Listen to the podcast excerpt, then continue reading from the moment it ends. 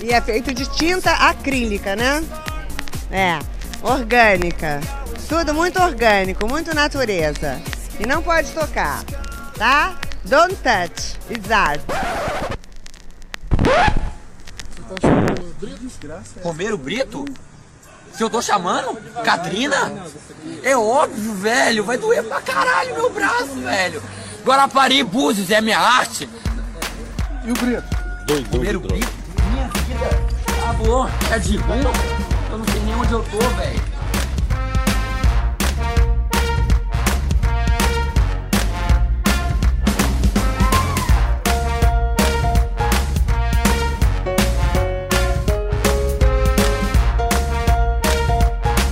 Ok, ok. Eu sou a Lana e esse é o Pataquadas. Pataquada, que significa presepada, palhaçada, tolice, traquinagem, fazer arte. Aqui você fica sabendo das principais notícias do mundinho da arte. Se você chegou aqui agora e não conhecia ou não pode tocar, este é um podcast sobre teoria, história, crítica de arte e temas afins. No nosso feed você encontra, além dos episódios do Pataquadas, os nossos programas de temporada com ensaios, entrevistas e bate-papo. E o Não Pode Chorar, no qual nós contamos algumas desventuras da vida e pensamos em modos criativos de lidar com elas. Nós estamos presentes em todos os agregadores de podcast e nas plataformas comumente usadas para ouvir músicas, como o Spotify e o Deezer. Você também pode ouvir a gente pelo YouTube ou diretamente no site notamanuscrita.com. Em notamanuscrita.com você encontra a postagem original com a descrição completa deste episódio. Se você ficar com preguiça de digitar notamanuscrita.com no seu navegador, basta clicar na imagem de capa que, na maioria dos tocadores de podcast, você será direcionado para a postagem original.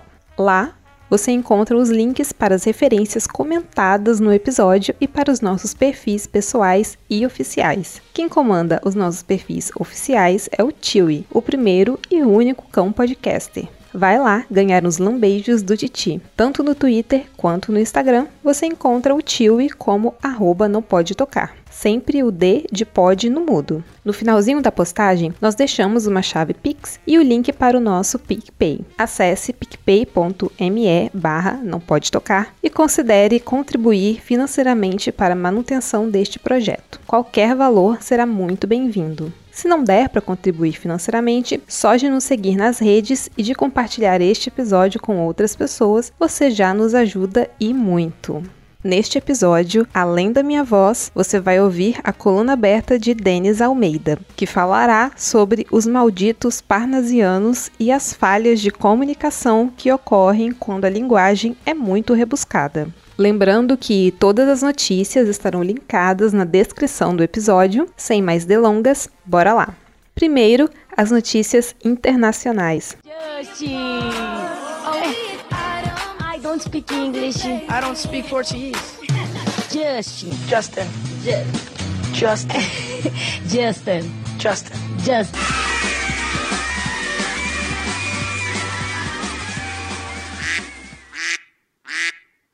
Notícia do dia 10 de maio. Retrato de Marilyn por Andy Warhol é vendida por 195 milhões de dólares.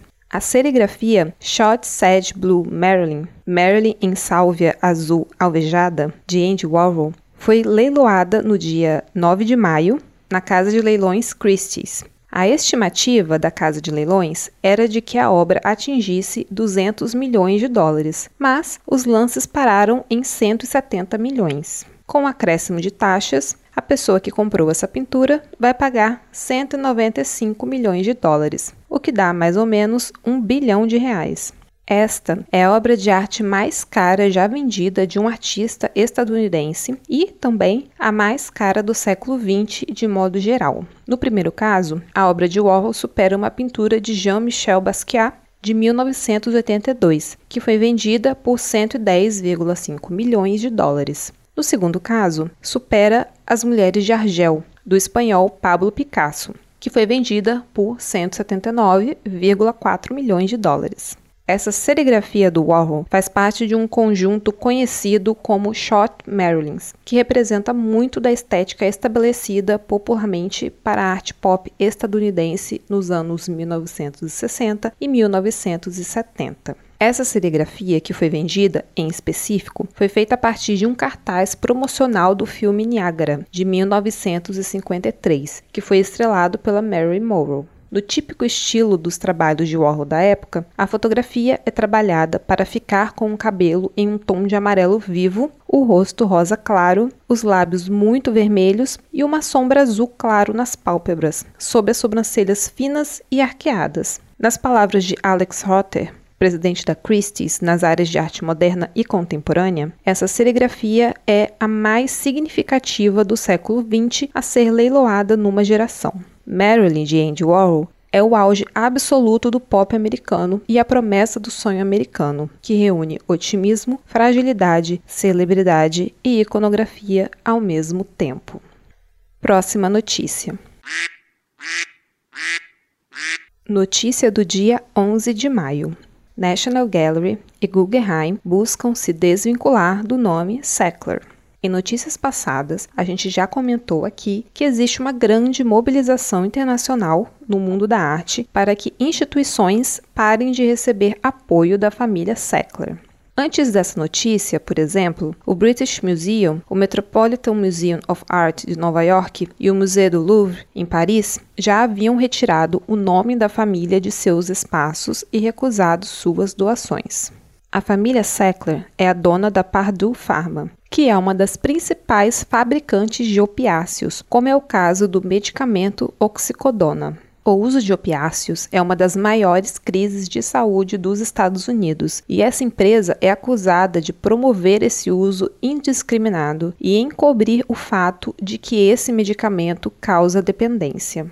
Já foi feito um acordo com o governo estadunidense para que a família Sackler não seja responsabilizada nos processos relativos ao uso indiscriminado de oxicodona. Nesse acordo, os Sackler vão pagar 6 bilhões de dólares. Mas isso parece pouco se comparado ao lucro que a empresa já teve e continuará a ter com a venda desses medicamentos. Além de ser um valor ridículo frente aos mais de um trilhão de dólares anuais gastos com a crise de saúde. Nesse jogo político, a família Sackler sempre se utilizou do apoio às instituições de arte para limpar a sua imagem. A National Gallery de Londres, por exemplo, retirou o nome da sua sala 34, que se chamava Galeria Sackler, mas isso após 30 anos de financiamento. No caso do Museu Guggenheim, em Nova York, não houve nem anúncio público, apenas a retirada dos nomes do site. Afinal, a instituição também manteve esse financiamento por décadas. Próxima notícia. Notícia do dia 16 de maio. A escultura de Dali, encontrada no Havaí após 40 anos perdida. Essa escultura de Salvador Dali foi criada em 1979 e foi feita em cera para servir de molde para cópias em ouro, prata, platina e bronze. Por conta da fragilidade do material do molde, ninguém acreditava que a original ainda existisse. Esse original, que pode custar até 20 milhões de dólares, sobreviveu ao tempo porque ficou trancado no cofre de um colecionador no Havaí. O colecionador tinha comprado a obra do próprio Dali e manteve a escultura dentro do suporte de acrílico que o artista tinha feito para manter a forma do molde em cera. Essa escultura é a adaptação de uma pintura de Dali com o mesmo nome, que é considerada uma das principais obras do artista surrealista. A pintura Cristo de São João da Cruz é de 1951 e está em um museu na Escócia, em Glasgow. E agora vamos para as notícias nacionais. Vamos mostrar cultura pra esse povo? Vamos, faz um gritinho aí pra nós.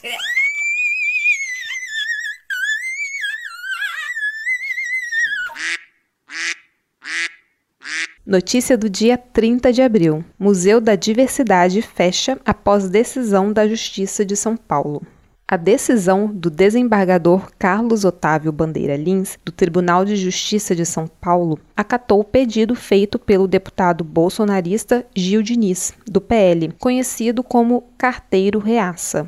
No Twitter, o deputado de extrema-direita chegou a comemorar o fechamento do museu em uma nítida demonstração de que se trata de um ato de perseguição à comunidade LGBTQIA. O Museu da Diversidade Sexual funciona há 10 anos na estação de metrô República, na capital paulista. O orçamento anual do museu é de apenas um milhão de reais. Até recentemente, o museu era gerido pela Organização Social Amigos da Arte, diretamente vinculada à Secretaria de Cultura.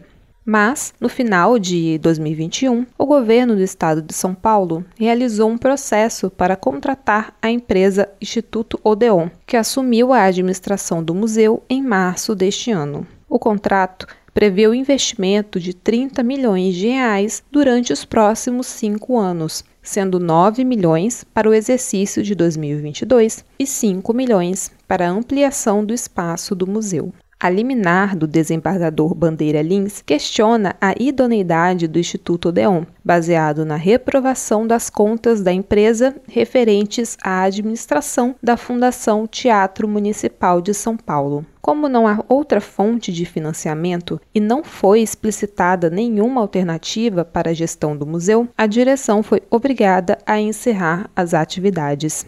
A reportagem de Gustavo Fiorati para a Folha de São Paulo o especialista em gestão de equipamentos públicos culturais disse, aspas, se a justiça avalia como inevitável que o contrato seja suspenso, havia como alternativa dar, a pedido da Secretaria, um prazo em benefício do interesse público para que fosse feito um contrato emergencial que pudesse dar prosseguimento às atividades do museu. Fecha aspas. Na mesma reportagem, a advogada constitucionalista Vera Chemin disse que não há, abre aspas, o porquê da suspensão do contrato, em razão de supostas irregularidades ou ilegalidades que são passíveis de serem investigadas com o funcionamento normal de suas atividades. Fecha aspas. A decisão sobre o fechamento foi publicada no dia 29 de abril. Já no dia 16 de maio, aconteceu um encontro na Câmara Municipal de São Paulo com ativistas contra o fechamento do museu. No dia seguinte, a bancada feminista do PSOL entrou com uma ação pedindo o reconhecimento do dano público causado pelo fechamento da instituição. Essa ação pede a responsabilização do governo do estado de São Paulo, pois, se o Instituto Odeon for considerado não idôneo, foi o governo que não observou as regras do direito público na licitação. E se o Instituto Odeon for considerado idôneo, estaria configurada a omissão do governo em garantir o pleno funcionamento do museu. O texto da petição diz o seguinte: abre aspas requer-se que seja declarado por este juízo que o fechamento das atividades do museu trata-se de lesão a este patrimônio público, condenando o governo do estado em obrigação de fazer, qual seja, garantindo o funcionamento das atividades do museu da diversidade sexual de forma independente até o trânsito em julgado da ação popular. Fecha aspas. Por enquanto, o Museu da Diversidade permanece fechado. Próxima notícia. Notícia do dia 5 de maio. Bolsonaro veta nova lei Aldir Blanc, que previa 3 bilhões de reais para a cultura. A gente já noticiou aqui que o presidente vetou a lei Paulo Gustavo e agora ele veta também a lei Aldir Blanc. Para não ter confusão, essa nova proposta de lei seria uma consequência da atual Lei Aldir Blanc, que foi efetivada durante a pandemia de Covid, com a intenção de atender o setor de modo emergencial. Nessa nova proposta de lei, de autoria da deputada federal Jandira Fegali, do PCdoB do Rio de Janeiro, a União repassaria para estados e municípios um valor de 3 bilhões de reais distribuídos nos próximos cinco anos, a começar em 2023. Mas, de acordo com o veto presidencial, a União está em uma situação fiscal delicada e não poderia cumprir com esses repasses. Bom, apesar da situação dita delicada, as emendas do chamado orçamento secreto continuam distribuindo recursos para as bases eleitorais dos deputados e senadores que apoiam o governo. E o cartão corporativo do presidente continua sob sigilo de justiça. Pelo visto, os cortes de verba só contam para quem faz críticas ao atual governo. E mesmo assim, é provável que esses dois vetos sejam derrubados pelo Congresso.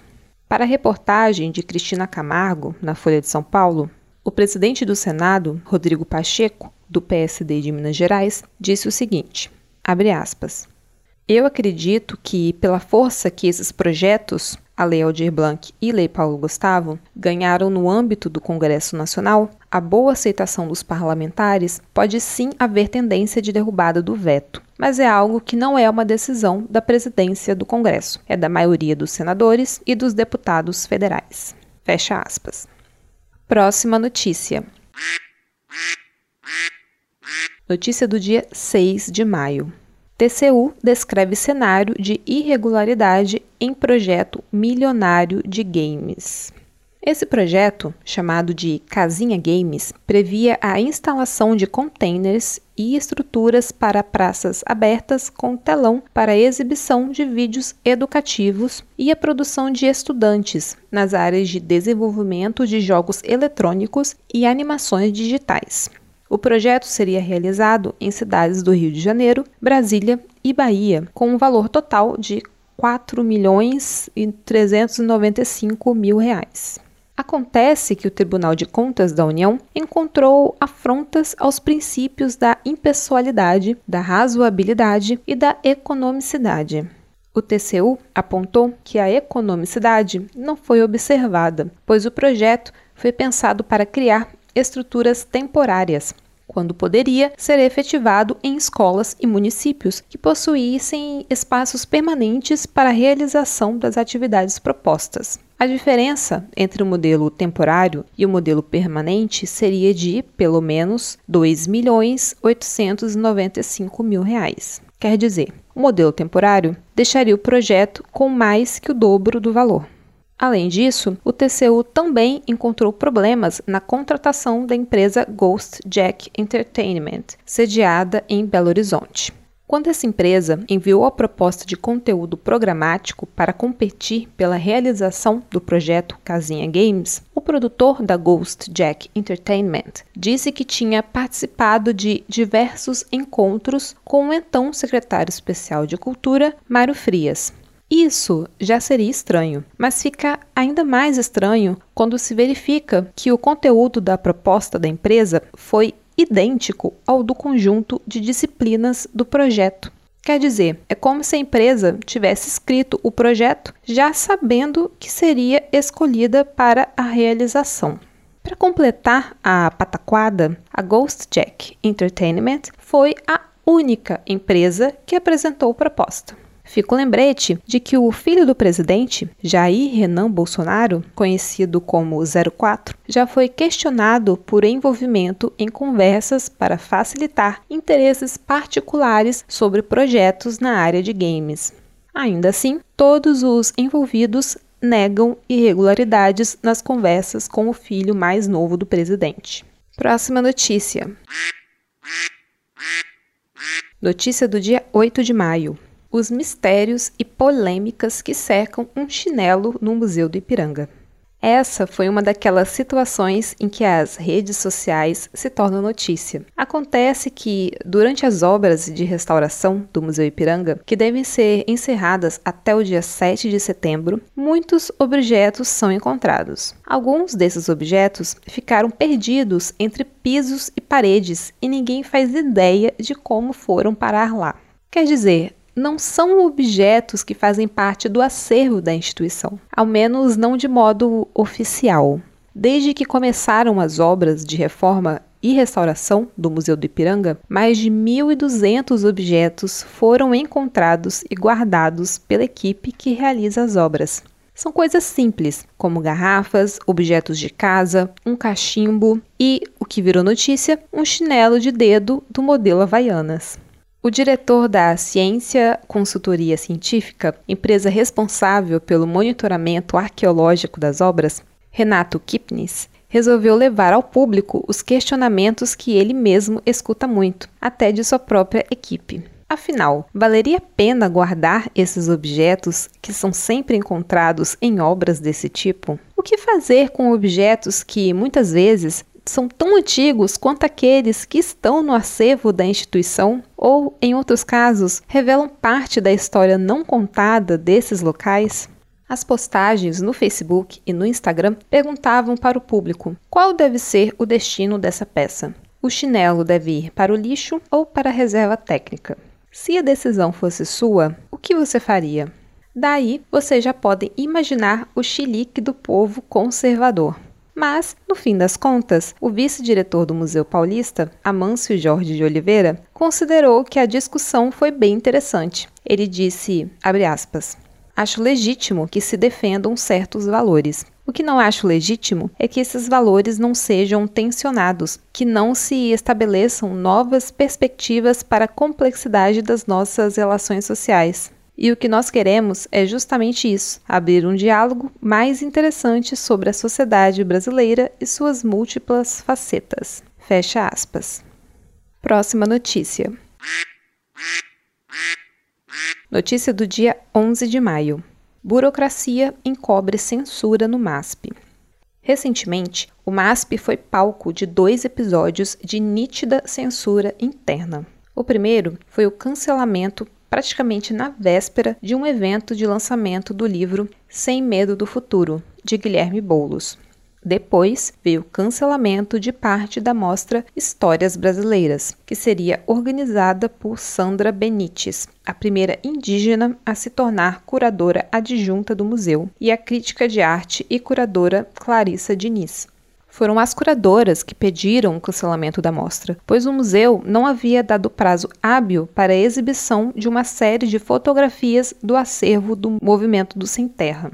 Sobre essas duas situações, J.B. Medeiros escreveu em um texto para o portal Arte Brasileiros, aspas, A sequência desses fatos no MASP é indicativa de um surto perigoso, asfixiados pela burocracia do governo federal, que por sua vez tem um propósito único e assumido, o da perseguição política e ideológica. Os museus brasileiros parecem não atentar para o fato de que não são propriedade de um establishment político, mas abrigam o próprio conceito de nação.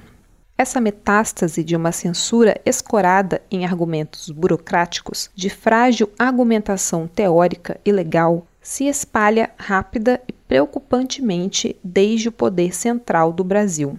Em dezembro, o Museu da República mandou interromper o trabalho de catalogação e preparação da coleção Nosso Sagrado, um acervo secular composto por 519 peças de arte afro-brasileiras, que ficou mais de um século sob a guarda da polícia do Rio de Janeiro, criminalizado devido à intolerância religiosa e racial. A ordem de interromper o trabalho e engavetar todo o material veio do Instituto Brasileiro de Museus, IBRAM, órgão do governo federal, e partiu de um extremista religioso que ocupa cargo de relevo na alta burocracia dos museus. É preciso lembrar a essas instituições que o alinhamento circunstancial e oportunista de um museu a um ideário de plantão, mesmo que seja por motivos de saúde financeira, tem custos definitivos. A presença do museu na sociedade é estruturante, tem repercussões de natureza formativa, educativa, emancipadora. Fecha aspas. Próxima notícia. Notícia do dia 17 de maio. Primeira curadora indígena pede demissão do MASP após veto a fotos do MST. Pois é, em complemento à notícia anterior, a Sandra Benites pediu demissão do MASP. Sandra foi a primeira curadora indígena em um grande museu brasileiro. Depois do ocorrido com a exposição Histórias Brasileiras, ela decidiu pedir demissão, mas ressaltou que esse não seria o único problema. Dois anos após ser contratada, esse seria o primeiro projeto assinado por ela e, como você ouviu agora há pouco, foi cancelado. Para a curadora, o museu a teria contratado mais para fazer uma imagem de instituição que apoia a diversidade do que para efetivar a sua participação. Se, em dois anos, o máximo que o MASP conseguiu aproveitar do trabalho da curadora foi cancelar a sua primeira participação em um projeto curatorial, ela está mais do que certa em pedir demissão. Próxima notícia. Notícia do dia 19 de maio. Cildo Meirelles retira obras da exposição Histórias Brasileiras em solidariedade às curadoras.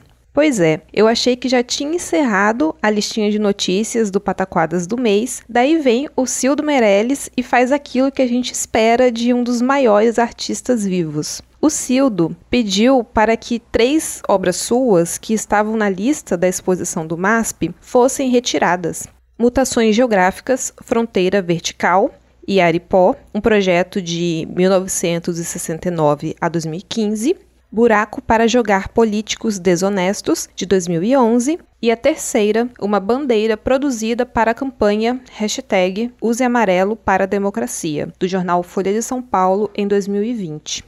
Ao portal Arte Brasileiros, o artista declarou, aspas, os movimentos sociais, as questões indígenas, a luta pela reforma agrária, entre outras manifestações, são temas importantes para mim enquanto artista e cidadão. Portanto, me sentiria constrangido em participar desse evento. Fecha aspas. E para a Folha de São Paulo, ele disse: Por regra, em qualquer divergência entre uma instituição e indivíduos, meu coração sempre vai ficar do lado do indivíduo. Daí, essa notícia ainda teve mais um desdobramento. Com medo de um efeito dominó, quer dizer, com medo de que mais artistas decidissem retirar as suas obras da mostra em solidariedade às curadoras, o MASP decidiu voltar atrás. Em nota, divulgada no dia 20 de maio, sem assinatura de ninguém da direção, a instituição se propôs a adiar a mostra, caso as curadoras queiram retomar a exposição das fotografias do MST que haviam sido retiradas da lista. Isso soa estranho, já que a desculpa dada pelo MASP, quando da negativa para a exposição desse conjunto de fotografias, era que não podia haver um adiamento no cumprimento do calendário que as curadoras aceitaram. Magicamente, agora é possível adiar alguns dias e ter um pouco de boa vontade, né? Bom, é pouco provável que as curadoras aceitem retomar para a mostra, mas essa notícia ainda deve ter desdobramentos e a gente vai voltar nela no próximo Pataquadas. Próxima notícia. Notícia do dia 13 de maio. Cinemateca reabre com coro de Fora Bolsonaro e jovens de camiseta do Zé do Caixão. Na última sexta-feira 13, eu disse 13, a Cinemateca Brasileira reabriu ao público com a exibição do filme A Praga, obra inédita do grande cineasta José Mojica Marins. Depois de 17 meses fechada e nove meses após o incêndio que consumiu parte do acervo da instituição, em um galpão em Vila Leopoldina, na zona oeste de São Paulo, a Cinemateca recebeu centenas de pessoas para sua reabertura. A gente comentou aqui no Pataquadas todo esse processo irresponsável de abandono da Cinemateca. Desde novembro de 2021, a Sociedade Amigos da Cinemateca assumiu a administração da instituição e planejou sua reabertura, além dos projetos de cuidado e restauração do acervo, que é o maior que nós temos. Um dos focos atuais é preservar as mais de 3 mil películas de nitrato de celulose.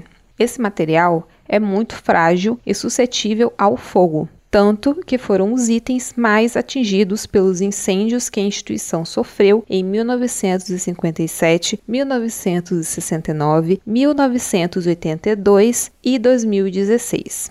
Nessa reabertura, o produtor Eugênio Pupo, que foi responsável pela finalização do filme A Praga após a morte de Mojica em 2020, disse o seguinte: abre aspas. O filme poderia nunca ter sido recuperado e exibido. Este filme, assim como a instituição em que estamos agora, são exemplos do princípio de que preservar o cinema é preservar a nossa memória. Mesmo com o corte de incentivos por parte de governos que não entendem a importância do trabalho de preservação audiovisual. Fecha aspas. No final da fala, o Eugênio Pupo lançou um grito de fora Bolsonaro e foi seguido pela plateia. Outra fala importante desse evento de reabertura foi a de Cronel Marins, filho de Mojica, que disse, aspas, nem tudo que possam fazer contra a cultura, seja nazismo, fascismo, qualquer outro totalitarismo, não poderão destruir a cultura. A destruição não é o maior problema, porque tentar enjaular a cultura é até pior do que tentar destruir a cultura. Um pássaro na gaiola não é realmente um pássaro. Uma cultura com censura, limitações, não é a verdadeira cultura de um povo. A Cinemateca nos representa como seres humanos produtores de cultura. Fecha aspas. Próxima notícia. Notícia do dia 19 de maio. Mapa da época do Brasil colônia é encontrado durante limpeza de biblioteca atingida pelas chuvas em Petrópolis, no Rio de Janeiro. Depois das chuvas do dia 15 de fevereiro, que destruíram parte da cidade de Petrópolis, diversos profissionais da restauração começaram um trabalho intenso de resgate do acervo da Biblioteca Municipal, que é a terceira maior do estado do Rio de Janeiro e uma fonte de pesquisa para historiadores de modo geral. A biblioteca tem um acervo estimado em 150 mil volumes, quer dizer, tem documentos ali que nunca foram estudados e materiais que estão guardados lá desde a fundação da biblioteca, em 1871. Nesse trabalho de resgate, alguns documentos que não estavam catalogados foram encontrados. Um desses achados é um mapa de 1757 esse mapa mostra as movimentações das coroas portuguesa e espanhola durante as chamadas Guerras Guaraníticas, que foram as batalhas que tomaram as terras dos povos guarani na região. E fica agora com a coluna aberta do Denis Almeida. Então, assim, eu não entrei no programa para ganhar roupa, não, ganhei no não entrei nesse programa para ganhar nada. Eu entrei de gaiato no programa e agora eu tô aqui. E aí, pessoal? tudo bem com vocês? Espero que sim. Aqui é o Denis Almeida e hoje resolvi voltar para a temática semiótica, voltar a falar sobre palavras, linguagem, conversa. Espero que quando vocês me ouçam, onde quer que vocês estejam, vocês conseguem, consigam entender o que eu quero dizer. Eu espero que eu consiga realmente passar a mensagem que eu desejo que vocês ouçam. Óbvio que tem os limites do que a gente pode controlar, né? Haja vista aquela frase clássica, já infelizmente, que é: desculpe-me se você entendeu errado. Não. Linguagem parte de dois lados: o que fala e o que ouve, o que lê e o que escreve. E eles são igualmente importantes na mensagem. Então, se alguém não entendeu o que você disse, o problema não só está na pessoa, mas também pode estar em você. Mas não é sobre isso que eu quero falar eu quero falar sobre palavras. Estes dias a gente recebeu um presente no grupo do Não Pode Tocar, que foi uma nova versão do hino, muito interessante, de um menino cantando o nosso hino nacional, usando, obviamente, não as palavras difíceis que estão na letra, mas as palavras que ele entendia que estavam na letra. E ficou muito engraçado. Eu vou até pedir para o Rodrigo colocar o link para que vocês possam ouvir. Mas eu fiquei pensando. Na hora a reação foi imediata da minha parte. Malditos parnasianos que colocaram essa letra que ninguém entende. Pois é, o parnasianismo foi um movimento literário do finalzinho do século XIX, começo do XX, que eles primavam pela forma muito mais do que pelo conteúdo do poema. Eles se preocupavam muito mais em achar palavras bonitas para parecer que produziam uma arte rebuscada, uma arte eterna. O valor estaria na dificuldade de você entender as palavras ali. E depois de eu pensar naquilo dos malditos parnasianos, desculpa, Olavo Bilac, adoro você, mas às vezes seus colegas fazem uns rolês bem errados. Enfim, percebi que todos nós temos uns momentos parnasianos.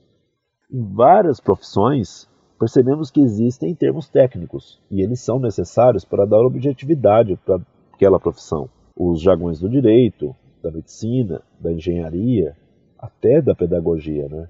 a gente fala em aprendente, a gente fala em discente, docente, a gente fala em didática, sem muitas vezes explicar exatamente o que a gente quer dizer.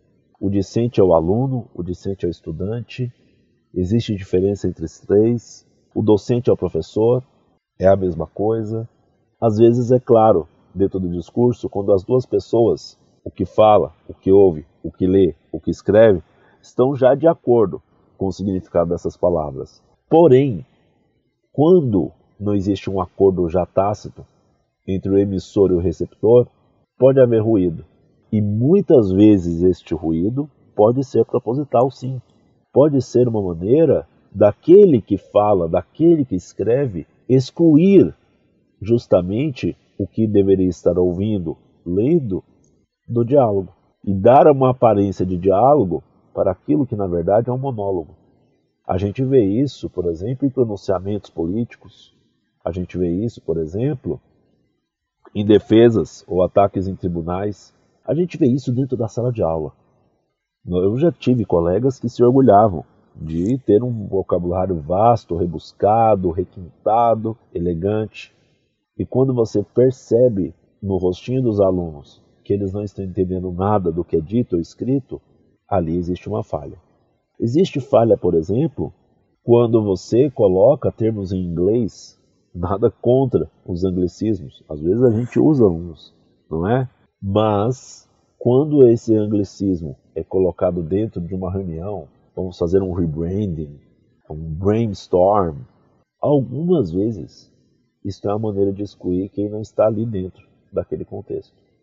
Na entretenimento, nos filmes, isso é comum acontecer. A exclusão pela linguagem. A exclusão usando termos estrangeiros, usando arcaísmos, usando aquele português castiço, como diria o vovô. Isso é muito comum de se acontecer, infelizmente. Você se impor hierarquicamente ao receptor da mensagem através da linguagem. Então, seja você escritor, seja você professor, seja você quem for, Preste sempre atenção se a sua mensagem está sendo realmente recebida e se você realmente tem a intenção de que ela seja recebida e entendida. É isso, pessoal. Espero que tenham gostado.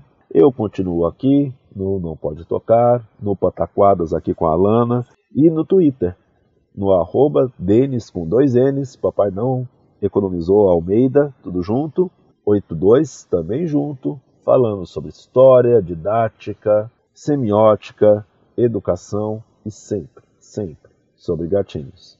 Até o mês que vem e fiquem bem. Tchau, tchau.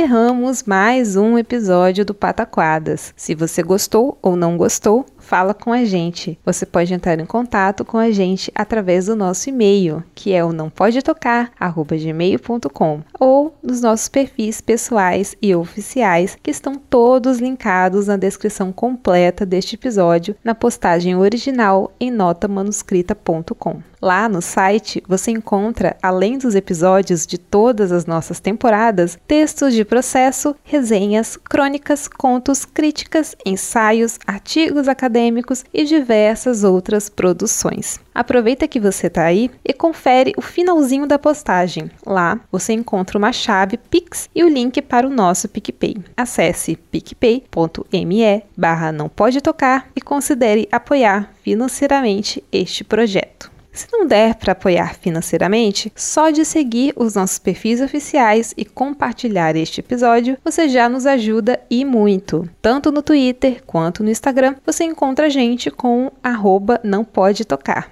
E quem comanda as nossas redes é o Chewie, o primeiro e único cão podcaster. Vai lá ganhar uns lambejos do Titi. Bom, esse deve ser o nosso último episódio do primeiro semestre de 2022. No mês de junho, a gente vai fazer uma pausa, pois lançar episódios semanais dá muito trabalho. Então, se você ainda não ouviu alguns dos nossos episódios anteriores, aproveita essa pausa para cumprir essa missão. Depois dessas férias de meio de ano, a gente vai voltar com mais episódios de temporada do Não Pode Chorar e do Pataquadas. Curta esse clima de inverno e não esquece de aproveitar o retorno das festas juninas. Até lá! Tchau!